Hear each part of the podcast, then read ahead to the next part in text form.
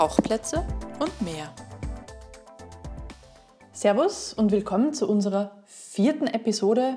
Wir fliegen heute mit euch nach Madeira. Korrekt. Bevor wir aber da ins Detail einsteigen, vielleicht einen kurzen Ausblick, was euch alles erwartet. Wir möchten euch äh, nicht nur was über das Tauchen erzählen, sondern auch ein bisschen über den Ursprung der Insel, die Entstehung, wie man dorthin kommt, ne, welche Dive-Sites oder Dive-Center man vielleicht auch vorab auswählen kann und dann erst konkret auf die Tauchplätze selber eingehen. Perfekte Agenda. Dann starte ich mal los über die Insel selbst. Also, wir reden über Holz. Madeira heißt nämlich portugiesisch Holz. Wie auch immer das zustande gekommen ist, das haben wir nicht rausgefunden. Aber wo ist es ungefähr verortet? Im Atlantik, das ist mal Punkt 1. Es liegt 951 Kilometer südwestlich von Lissabon. Wer damit nichts anfangen kann. Höhe Marokko. Höhe Marokko, das hilft so ein bisschen. Und die Insel ist nicht allein. Sie hat tatsächlich Nachbarinseln. Da gibt es eine unter Anführungszeichen Badeinsel Porto Santo. Und dann gibt es noch eine unbewohnte Inselgruppe, die heißt, ich hoffe, ich spreche es richtig aus, Islas Desertas. Da wohnt auch niemand. Und das sind nur ein paar Inseln, wo tatsächlich, ich glaube, auch Mönchsrobben unterwegs sind. Also das ist, ist auch dort, glaube ich, ein Naturschutzgebiet. So, Ähnlich wie die Kanaren ist Madeira vulkanischen Ursprungs. Das heißt, man hat auch äh, teilweise wirklich recht hohe Gipfel, äh, steile Klippen und ähm, ist auch bei vielen wahrscheinlich viel eher als Wanderparadies bekannt. Denn äh, da gibt es viele, viele Wandertouren und ähm, ja, Dinge, die man erklimmen kann. Und ich glaube, höchster Punkt ist konkret. 1892 Meter und das ist der Pico Ruivo und er ist angegeben als Teil des Hochgebirges der Insel.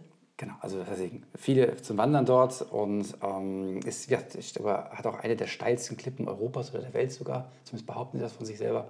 Das heißt, ähm, da geht es viel rauf, viel runter und auch unter Wasser geht es natürlich auch ziemlich schnell runter. Exakt, es gibt relativ wenig Unterwasser-Flachgrund zum Tauchen eigentlich, also genug zum Tauchen auf jeden Fall. Aber es fällt dort dann relativ flott auf 4000 Meter ab.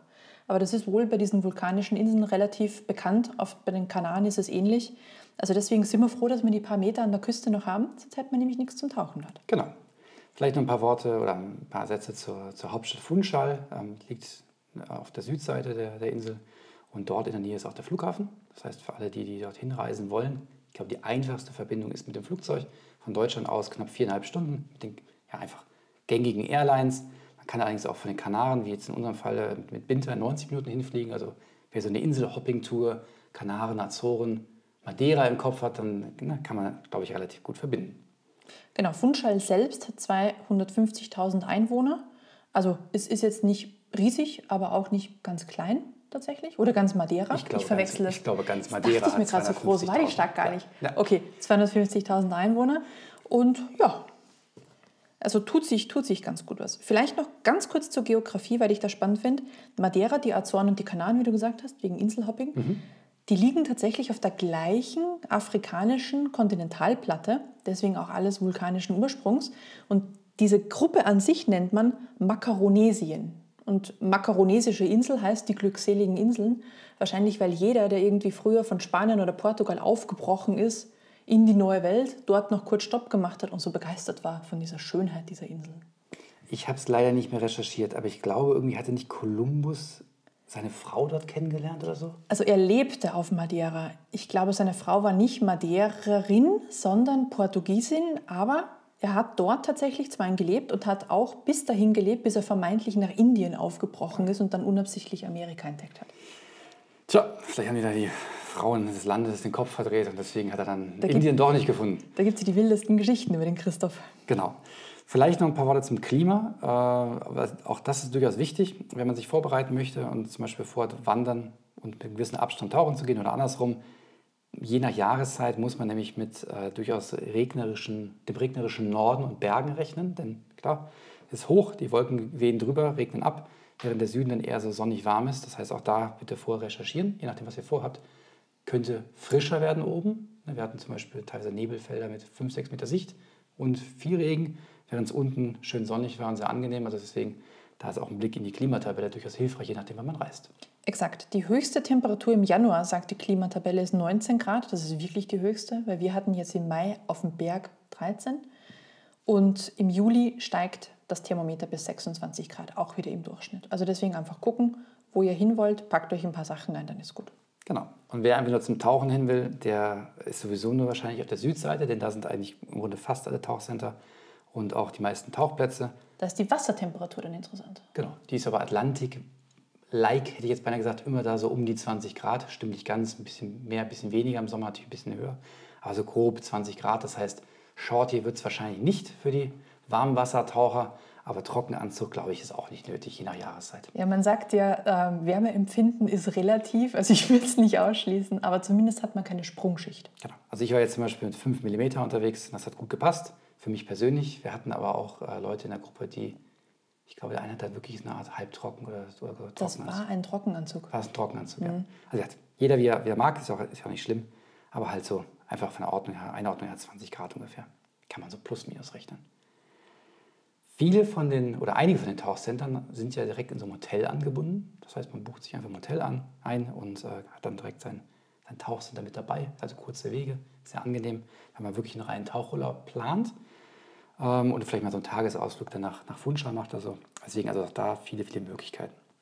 Spannend ist auch, dass die Dive Centers, zumindest zwei, die ich gerade im Kopf habe, ihr eigenes Riff jeweils vor der Haustür haben. Das heißt, da sind auch die Reisewege für ein paar Dive-Sites tatsächlich relativ kurz. Ne? Kommen genau. wir dann gleich noch dazu, nur dass es mal erwähnt ist. Da will ich jetzt direkt auf unsere Wahl eingehen. Ähm, wir haben nämlich das Manta Diving Madeira ausgesucht. Das liegt im Sentido Galomar Hotel, äh, wenn ich das richtig im Kopf habe.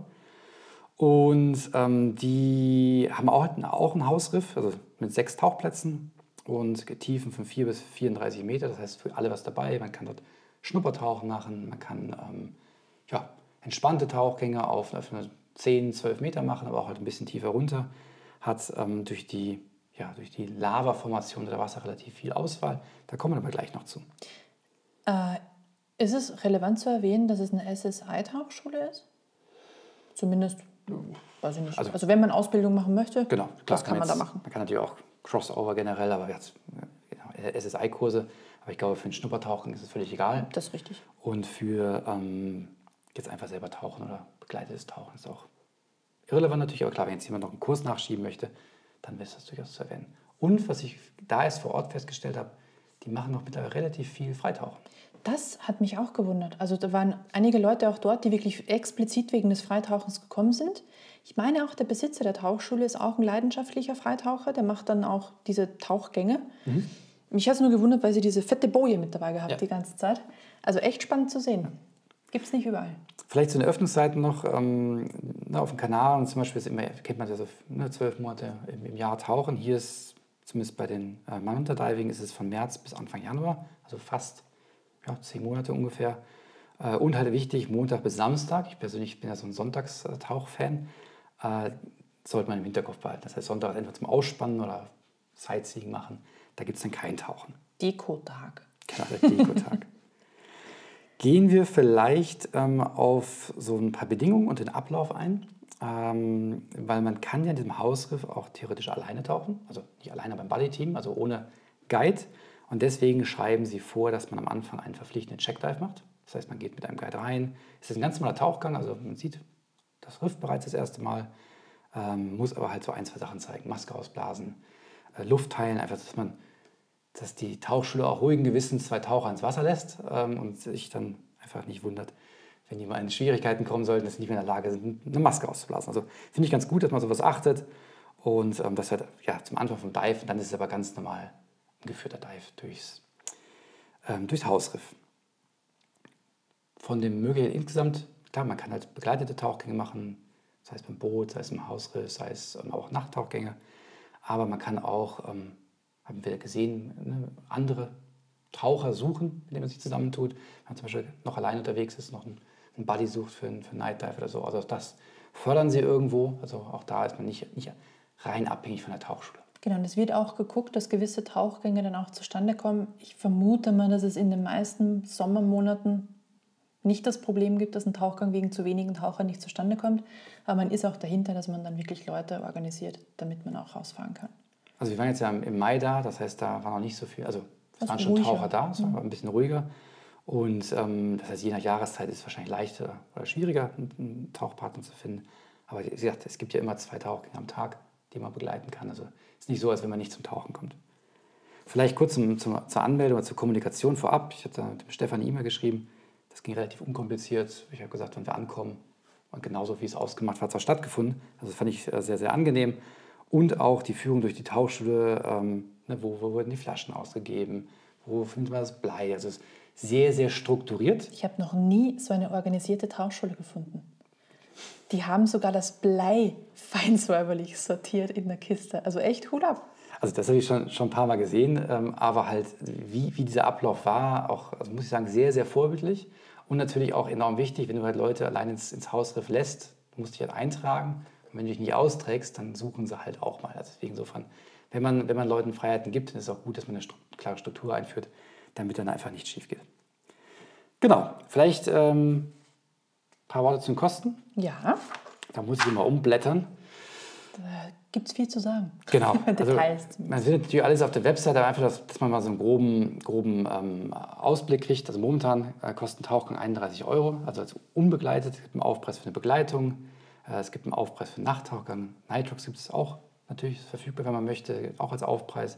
Und wenn man halt mit dem Boot raus möchte, kommt auch nochmal Aufschlag oben drauf. Klingt jetzt erstmal alles in der Summe viel, wenn man jetzt einfach sagt, hey, ich möchte jetzt einfach tauchen gehen mit meinem Buddy, dann braucht man keine Begleitung, kein Boot und dergleichen.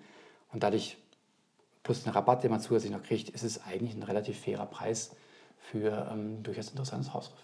Absolut. Und es gibt dann noch einen Kostenpunkt fürs Naturschutzgebiet. Das hat uns auch gewundert, weil das erstreckt sich nämlich genau über diese südöstliche oder eigentlich süd- bis süd südöstliche Küste, geht bei Funchal los und in dem Ort, den ich nicht aussprechen kann, wo das Manta Diving Center ist, hört es auf. Das heißt, diese 600 Meter insgesamt sind ein Unterwasser-Naturschutzgebiet, Garaschau, und dort gibt es dann auch entsprechend super spannende Tauchplätze. Genau. Ähm, da ist genau, diese Gebühr stimmt, das ist gut, dass du es erwähnst. Der Vorteil ist durch das Unterwasser-Naturschutzgebiet, man hat halt quasi keinen Bootsverkehr dabei, ähm, bis auf das Tauchboot. Ähm, das ist natürlich auch gut für den Fischreichtum. Das heißt, es, es ist durchaus wert, diesen Beitrag zu leisten. Und sie sagt, sie kümmern sich auch darum, dass das gut erhalten ist und einfach da ja, auch in Zukunft noch gut getaucht werden kann. Wunderbar. So, jetzt haben wir relativ viel vorab erzählt. Genau, ich würde sagen, starten wir mit den Dives halt selber. Absolut. Unser Checkdive, und ich vermute die meisten Checkdives, ich weiß es nicht, Spekulation, ähm, war beim Lavafinger.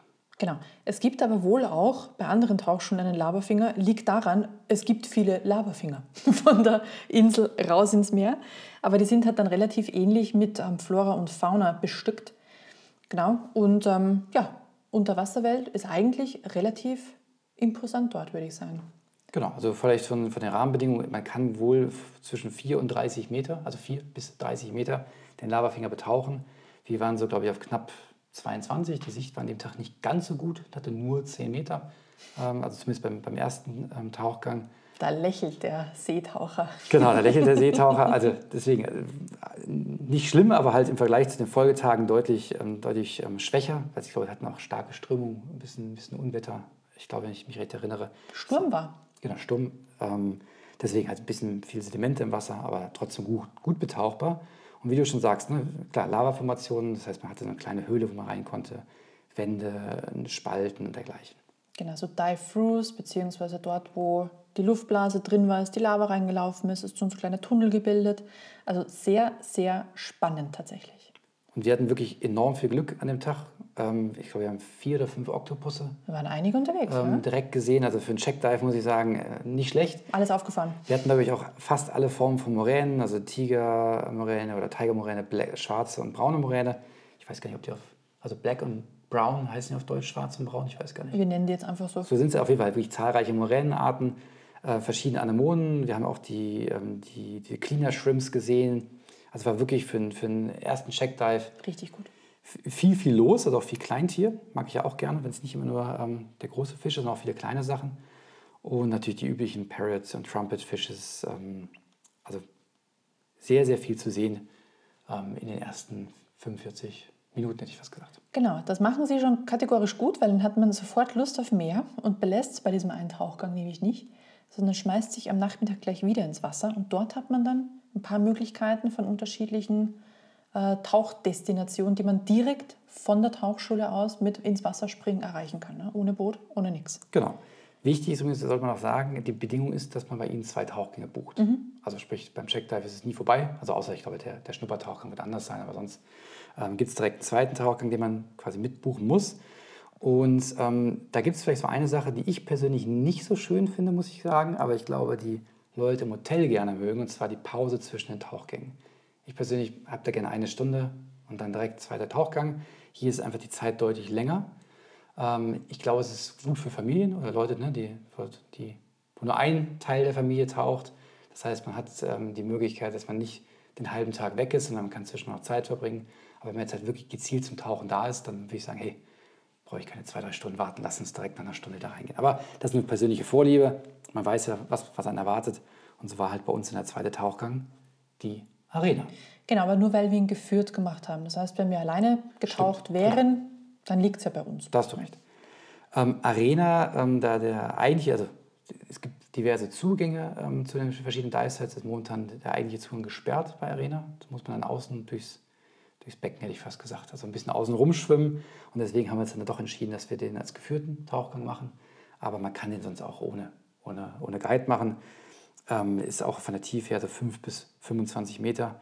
Also auch da, und auch wieder, es gibt gute Karten, es gibt ein gutes Briefing vorneweg. Also auch da wirklich kein Thema, das ohne Guide zu machen. Wir hatten in unserem Fall haben wir uns für den Guide entschieden. Genau, Arena ist, also verspricht exakt das, was man danach auch unter Wasser vorfindet, nämlich eine Arena. Da sind die Lavaströme so zusammengeflossen, dass man sich danach wie in so einem Amphitheater fühlt unter Wasser. Aber das taucht so plötzlich auf. Also es ist wirklich auch, hier wieder, ich wiederhole mich gern, wirklich imposant, aber ich mag auch diese Lavaformation unter Wasser sehr gern. Und dort hat man dann auch so ziemlich alles gesehen, was der Atlantik so hergibt. Einen großen Grupper, also so ein ähm, Zackenbarsch. Zackenbarsch, danke, der sich gerade von dem Schrimp den Mund putzen hat lassen, einen Rochen, ähm, die unterschiedlichsten Fische, Trumpet Fishes, ähm, wie, wie heißen die immer? Das finde ich diese Spinnenkrabben heißen sie ja nicht, aber die sehen aus wie so eine große Spinne. Die, also so klein. Sind die nicht im Englischen die Arrow Crabs? Kann sein. Ich glaube, genau Gespensterkrabbe Gespensterkrabbe ich, heißt die, genau. Uh, ganz gruselig, von denen gab es auch ganz viele. Also es hat wirklich vor Leben gewimmelt, aber auch diese Gesteinsformation von dieser Arena unter Wasser war einfach irre beeindruckend. Genau, und Schwärme von Makrelen und Brassen, also auch da eine größere Schwärme. Und was ich halt schön finde, wenn man diese Arena reinschwimmt, da gibt es auch so einen Tunnel, also das klingt jetzt so dramatisch, als es ist. Es ist eigentlich, man kann halt wirklich zwischen den Steinen durch und dann halt hochtauchen. Also auch da ist immer wirklich, wenn man Unterwasserformationen mag, ist das sehr, sehr spektakulär. Und die Sicht war auch schon deutlich besser. Da waren wir schon bei 15 Meter angekommen. Und ähm, ich, ich glaube, irgendein Guide hat gemeint, dass es nur Teile 20, 25, 30 Meter ist. Das hat man nicht ganz so viel Glück, aber nichtsdestotrotz war es wirklich sehr, sehr eindrucksvoll, da reinzuschwimmen. Richtig.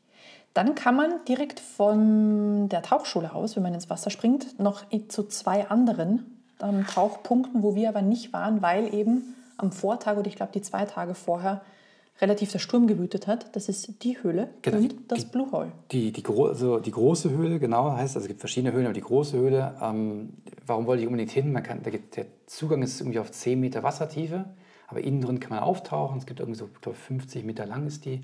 Äh, und manchmal trifft man halt, was war es, eine Robbe oder so? Eine Mönchsrobbe. Eine ja. Münzrobbe, genau. Kann man dort treffen.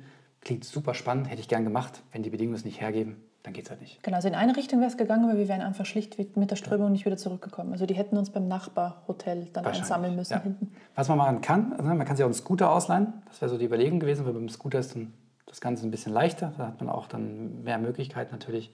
Aber ähm, Sie haben auch gemeint, dass die Sicht natürlich durch eine starke Strömung ist die Sicht auch in der Höhle vielleicht nicht so gut. Und dann macht es auch wahrscheinlich einfach keinen Sinn. Das Blue Hole ist aber, glaube ich, ein Bootstauchgang, wenn ich es richtig im Kopf habe. Aber ist auch eine Sache, die wir nicht gemacht haben, die aber auf meiner To-Do-Liste gestanden hat. Und wenn wir das nächste Mal da sind, holen wir es einfach nach. Richtig. Genau. Und stattdessen haben wir dann tatsächlich dann Bootstauchgänge gemacht, weil dort die Bedingungen dann wesentlich besser Genau. waren. Und da sind wir im Grunde, ähm, du hast ja schon das ähm, Garageau, das, das, ähm, Das Naturschutzgebiet. angesprochen. Und da gibt es ja, beim Boot sind es so 10 Minuten, gibt es zwei schöne Dive-Sites. Ähm, die erste, die wir gemacht haben, ist das Teeriff. Ähm, ist, glaube ich, von der Tiefe also bis 30, Ein bisschen über 30, glaube ich, geht's. ich glaube 30 Meter runter, genau. Es sind im Grunde einfach nur zwei Felsen, die vom sandigen Grund nach oben ragen. Genau, ich weiß aber nicht, ob das jetzt abgestürzte Teile von der Klippe waren oder von unten aufgeschüttet wurden durch Das Lavaaktivität. habe ich mir leider auch nicht bemerkt. I Das, don't know. Jedenfalls sind es zwei unterschiedlich hohe, kleine Felsblöcke, so getürmt, so 30 Meter hoch ungefähr. Also der eine ein bisschen ganz, weniger, der andere würden sie mehr. herausragen. Stimmt, nicht ganz. Also ich glaube, ab, ab 12 Meter Tiefe ähm, bis zum, glaube ich, 30 Meter Ja. runter. Und dazwischen ist halt wirklich nur Sand. Also es sieht auch sehr imposant aus und auch dort Leben ohne Ende. Und man hat natürlich auch da eine Menge Spalten, wo halt einfach ja, Moränen drin sind. Wir haben, Anemonen verstecken ja. sich. Wir haben ähm, auch rumrum Barracudas gesehen, die auf der Jagd waren, Sardinenschwärme. Äh, Wir hatten auch viele Moränen. Wir hatten einen Triggerfisch, der sehr aufdringlich war und eine, Ja. eine Ko- Kollegin verfolgt hat, hätten wir beinahe gesagt. Das, ähm, also auch da viel, viel Abwechslung drin. Die Cleaner Shrimps natürlich, die bei den Anemonen gesessen haben. Also schon ähm, ein überraschend vielseitiger Tauchgang. Die vorher bei zwei Felsen, die aus dem Grund aufragen, nicht gedacht. Und wir haben diese, diese Korallen eigentlich gar nicht erwähnt. Also das sind wirklich kleinere, aber wahnsinnig viele unterschiedliche bunte Korallen, die man sieht. Also auch das sieht man im Atlantik, glaube ich, nicht überall. Ja, also es ist wirklich, wirklich ein, ein Ausflug wert, auch wenn er ursprünglich nicht auf meiner äh, To-Do-Liste gestanden hat. Ähm, aber ich würde sagen, den Tauchgang möchte ich nicht missen.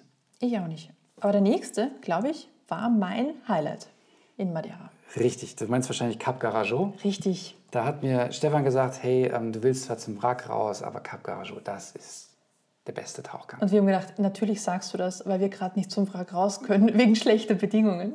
Aber ich möchte es vorwegnehmen, ich kam aus dem Wasser raus und habe gesagt, Five Star. Dive. genau. Stefan, du hattest recht. Es ist wirklich, ich war schwer beeindruckt ähm, durch, die, durch verschiedene Dinge, auf die wir jetzt eingehen wollen, aber ich muss auf jeden Fall sagen, wenn ihr das tauchen könnt, taucht es. Was auch immer die Leute jetzt im Kopf haben, was dort so toll ist. Ne? Bitte. Also, an.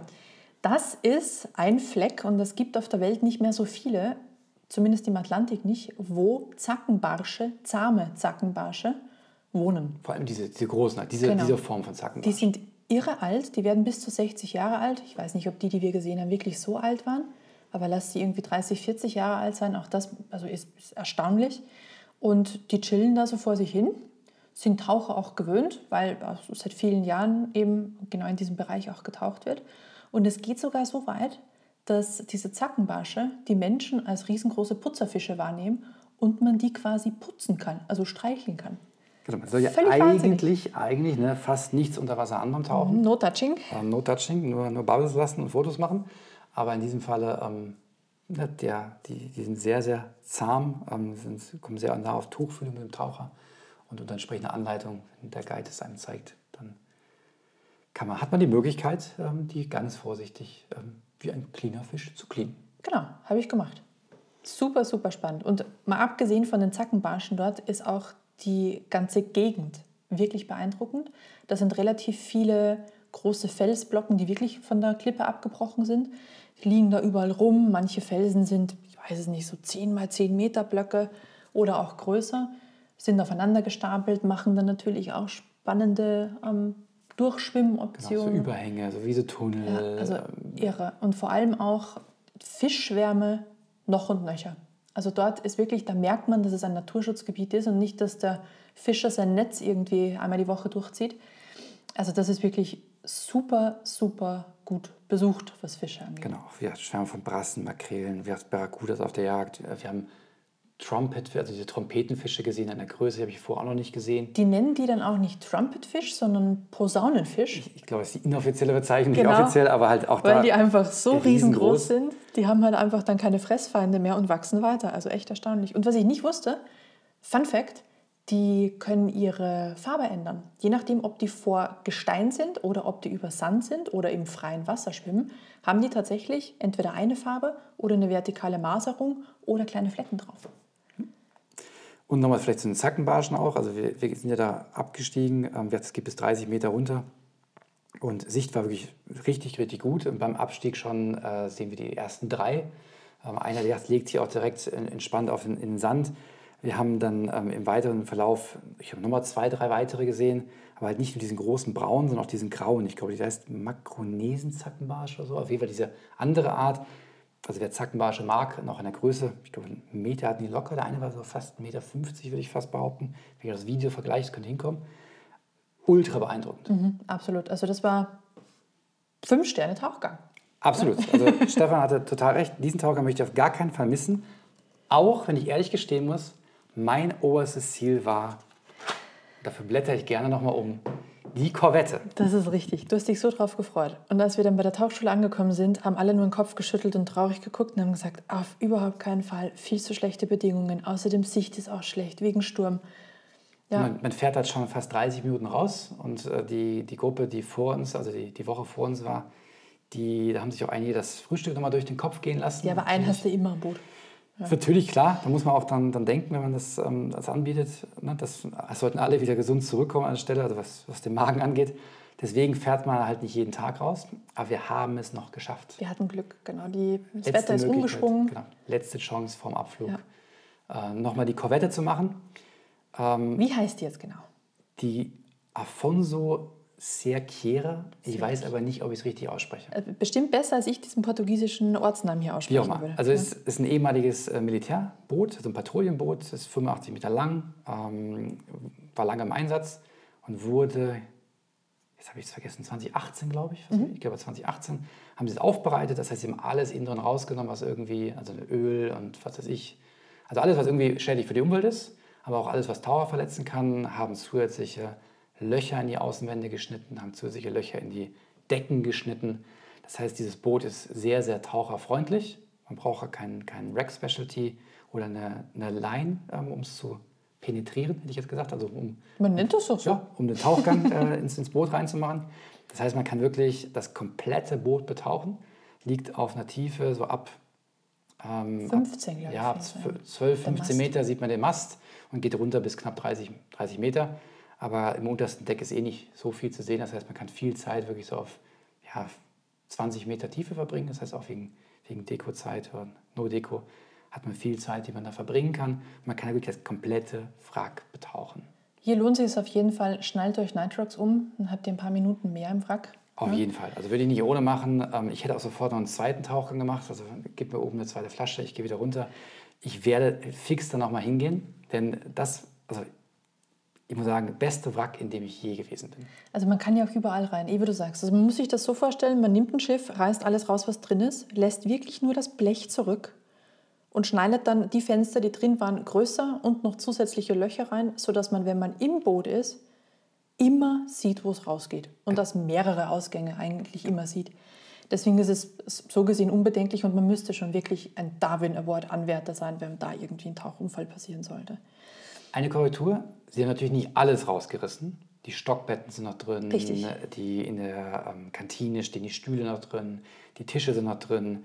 Das Ruder ähm, ist noch das in der Ruder Brücke. ist noch da, selbst das Telefon äh, von, der, von der Kommandobrücke äh, ist noch drin, äh, die Toilette sieht man noch. Also man kann dieses ganze Ding, also man, man weiß genau, was die Räume sind und ähm, man hat dann nur Sachen entfernt, die einfach ja, also umweltschädlich wären oder halt, wo man, keine Ahnung, sich, sich verheddern genau. oder hängen bleiben könnte. Deswegen, also es ist relativ sicher, aber natürlich, man muss trotzdem wissen, was man macht. Also ich glaube, wenn man ganz, ganz dumm sich anstellt, dann kann man es schaffen, sich an irgendeinem Stuhl zu verhallern. Äh, deswegen ähm, ne, schon vorüberlegen, Lampe sollte man auch dabei haben, auch wenn man innen drin immer rausgucken kann. Ist einfach besser, wenn man eine Lampe dabei hat, auf jeden Fall. Und natürlich auch vorher mit dem Buddy einen guten Plan machen, ähm, wann, wenn wir das Deck wechseln, dass man dann nicht auf einmal dann doch in die Deko reinläuft. Was man auch dazu sagen muss, die Tauchschule ist auch sehr dahinter, dass nicht komplett blutige Anfänger da runtergehen, sondern ich glaube 50 Tauchgänge muss man mindestens haben. Stimmt, man muss Advanced Open Water sein, also so ein bisschen Grundvoraussetzung für, du bist nicht ein kompletter Idiot. Machen sie schon, aber natürlich kann man den Leuten immer nur vor den Kopf gucken. Ja. Ich glaube, sie haben geschrieben erfahrene Taucher. Ich weiß nicht, ob es 50 die Zahl war, aber zumindest erfahrene Taucher haben sie genannt. Äh, und sie sehen ja auch durch den Checkdive vorher. Also sie haben ja jeden mindestens einmal gesehen, ähm, wem sie es zutrauen können nicht.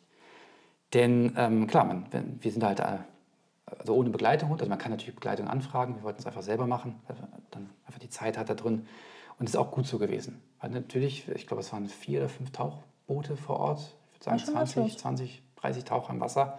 Und wenn man einfach dann selber so ein bisschen gucken kann, okay, da in dem Bereich ist weniger los, dann hat man einfach viel mehr Ruhe, ist mhm. viel entspannter, kann sich mehr Zeit nehmen, als wenn man jetzt dann doch mit einem, mit einem Guide durchgeht, der natürlich dann schon versucht, ne, seine Route und seine, seine Sachen zu zeigen. Ähm, deswegen, ich glaube, es ist ganz gut, wenn man nur zu zweit für seinen Bereich ist, nicht in einer Vierer-, Fünfer-Gruppe äh, durch den Guide gebunden.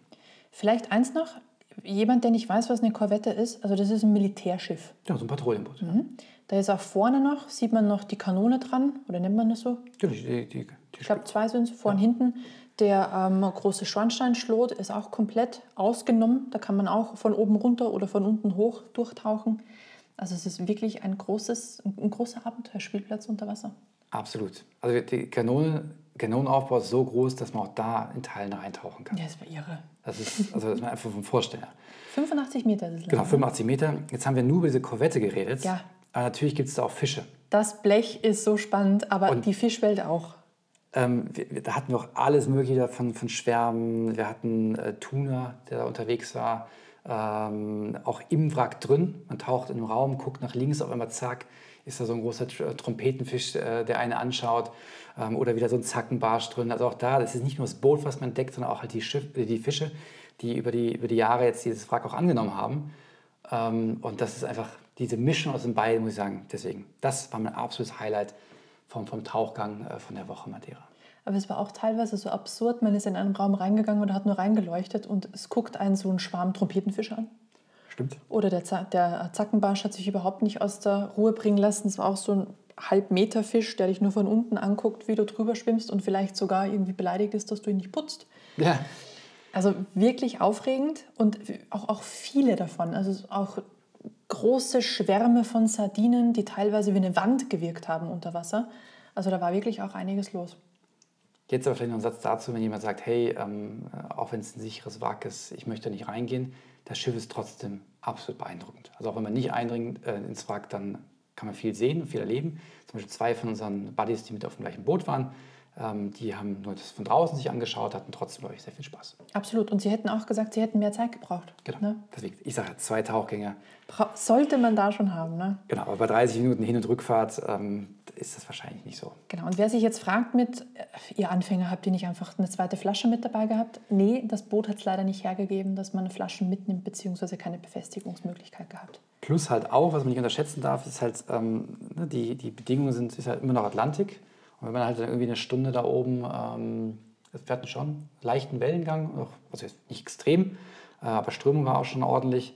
Und ich glaube, dann eine Stunde, also gerade die, die sowieso schon Probleme mit dem Magen haben, eine Stunde nochmal auf dem Boot sitzen, um dann noch einen zweiten Tauchgang zu machen, Die gehen da nicht mal rein. ist, glaube ich, nicht im Sinne der Tauchschule an der Stelle. Deswegen verstehe ich es, dass sie einfach sagen, ein, ein Tauchgang, dann geht es wieder zurück. Da ist immer noch eine Stunde in der Summe, die man auf dem Boot sitzt. Das ist, glaube ich, leichter für, für Leute mit dem Magen zu verkraften, die so ein bisschen Schwierigkeiten haben. Wahrscheinlich, wahrscheinlich. Deswegen einfach länger bleiben und nochmal rausfahren. Ähm, irgendwie kommt man dann nochmal auf seine zweiten oder dritten Tauchgang. Über die Zeit. Genau, Strömung habe ich schon erwähnt, deswegen sich vorher überlegen oder vorher vielleicht fragen, wo ist die Strömung und dann auch schlau beim, beim Wrack abtauchen, ähm, um halt dann das Wrack auch ein bisschen als Schutz zu nehmen. Am Anfang war die Schauen unten ziemlich stark ähm, und deswegen vorher sich einmal ein bisschen Plan überlegen. Ja, Briefing gibt es ja sowieso, ein paar Fragen stellen und dann kann man das auch ganz gut ohne Guide machen.